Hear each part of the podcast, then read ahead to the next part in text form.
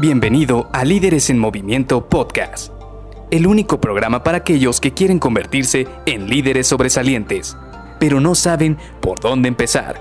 Te revelaremos los secretos mejor guardados que te ayudarán a triplicar los resultados de tu equipo. Con ustedes, su anfitrión, mentor en temas de liderazgo, CEO de Líderes en Movimiento y única persona que piensa que la pizza con piña debería ser patrimonio cultural de la humanidad, Luis García.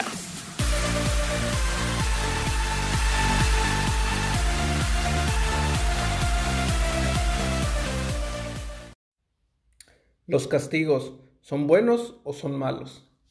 Hola, ¿qué tal? Soy Luis García y te doy la bienvenida a Líderes en Movimiento Podcast. Hoy vamos a platicar de este tema que es a veces polémico, pero es muy interesante. Eh, todas las organizaciones tienen esta herramienta que se le llaman sanciones o llamadas de atención. Se les puede llamar de otra manera, pero coloquialmente o de cariño nosotros le decimos ya sea regaños o castigos. ¿Por qué? Porque así nos criaron desde niños de ya te van a regañar, ya te van a castigar. Pero en las organizaciones tienen este tipo de sanciones. Y aquí vamos a un punto muy importante. Todas las organizaciones los tienen porque no estamos en un mundo ideal. Incluso en las mejores organizaciones, las que son top y por ejemplo Amazon, Google, todas ellas, incluso ellas también dentro de sus reglamentos tienen algún apartado para lo que son sanciones. ¿Por qué? Porque esta parte es muy importante porque son las reglas que tienen que seguir todos y cada uno de los colaboradores. Imagínate algún deporte como el fútbol, el básquetbol, el béisbol, que no tuviera reglas pues definitivamente muchísimas personas empezarían a hacer lo que quieran. Por ejemplo, se me viene a la mente en el fútbol, empezarían a golpearse, empezarían a entrar con patadas desleales o habría muchísimas faltas. Por eso existen las tarjetas y por eso existen tanto las expulsiones, amonestaciones o alguna sanción un poco más fuerte. ¿Por qué? Porque de esta manera le permites al juez, que en, esta en este deporte es el árbitro, poder controlar el partido poder darle un buen cauce y seguir de alguna manera con el juego limpio. Pues precisamente eso es lo que se busca en las organizaciones, tener métodos de control, tener herramientas que permitan el buen convivir o la efectividad dentro de la organización, que haya una buena salud organizacional y que todo vaya funcionando bien. Ahora, ¿cuál es el tema aquí?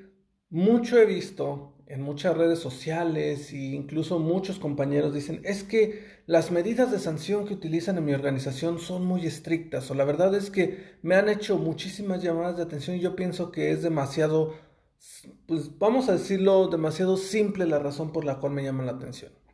Pues bueno, aquí hay dos partes obviamente. Primero, debe haber cierta flexibilidad del lado de recursos humanos para poder ver dónde sí aplica la sanción y dónde no. Tiene que haber un cierto análisis y no simple y sencillamente tomar el reglamento y aplicarlo a rajatabla. ¿Por qué? Porque, por ejemplo, hemos visto muchísimos deportes, volvemos al fútbol. En el fútbol, el árbitro pues, tiene la última decisión de saber dónde sí aplicar y dónde no aplicar el reglamento. Pero por otro lado, también es responsabilidad de la gente de recursos humanos y de los líderes poder decirle a los colaboradores hasta dónde es su campo de acción, cuáles son las reglas de la organización, qué es lo que pueden y qué es lo que no deben hacer dentro de la organización. Porque una vez que los colaboradores son conscientes de qué es lo que pueden hacer y hasta dónde lo pueden hacer, de esta manera ellos también, vamos a hacer un voto de confianza, ellos también van a saber qué es lo que sí pueden hacer y qué es lo que no deben hacer. Ahora, Aún así, yo también estoy de acuerdo. Van a haber colaboradores que aun cuando les dices cuál es su campo de juego, que aun cuando les dices qué es lo que tienen que hacer, cómo lo tienen que hacer, pues va a haber personas que se van a querer revelar o que en algún momento van a querer hacer las cosas a su manera. Pues obviamente para estos casos ahí es donde aplican las sanciones. ¿Por qué? Porque de esta manera vas a poder ayudar a encauzar el camino de estas personas. Ahora, ¿cómo lo vas a hacer? Tienes que hacerlo de una manera en la cual el colaborador entienda que está eh, teniendo una desviación al buen comportamiento, que está haciendo una falta administrativa y que eso requiere una sanción. Ahora, hay organizaciones incluso que primero llaman la atención, que te pueden decir strike 1, strike 2, strike 3 o llamada de atención 1, llamada de atención 2, a la siguiente ya te pongo una sanción. Y yo entiendo que va a haber organizaciones también que no van a querer hacer este tipo de llamadas de atención, que directamente van a ir a la sanción. Por eso te digo que es muy importante que primero les digas el campo de juego a tus colaboradores, qué es lo que pueden hacer. Ahora, ¿por qué de repente la gente no quiere aceptar estas reglas, estos lineamientos? Nosotros tenemos dentro de nuestro chip mental es normal en todos los humanos querer de alguna manera no acatar ciertas reglas y eso está pues relativamente en nuestra naturaleza. No voy a decir que está bien o que esté mal, eso es independiente, simple y sencillamente de repente está en nuestra naturaleza ser rebelde. Pero tenemos que saber cómo decirle a nuestros colaboradores que esa rebeldía en un sistema organizacional no va de acuerdo o no es algo que se va a permitir y por eso tenemos que ser muy claros con nuestros colaboradores. Así que te dejo esto para que lo pienses. Esta es una de las preguntas que tuve en una de mis clases maestras. Si realmente son buenas o son malas los castigos o sanciones.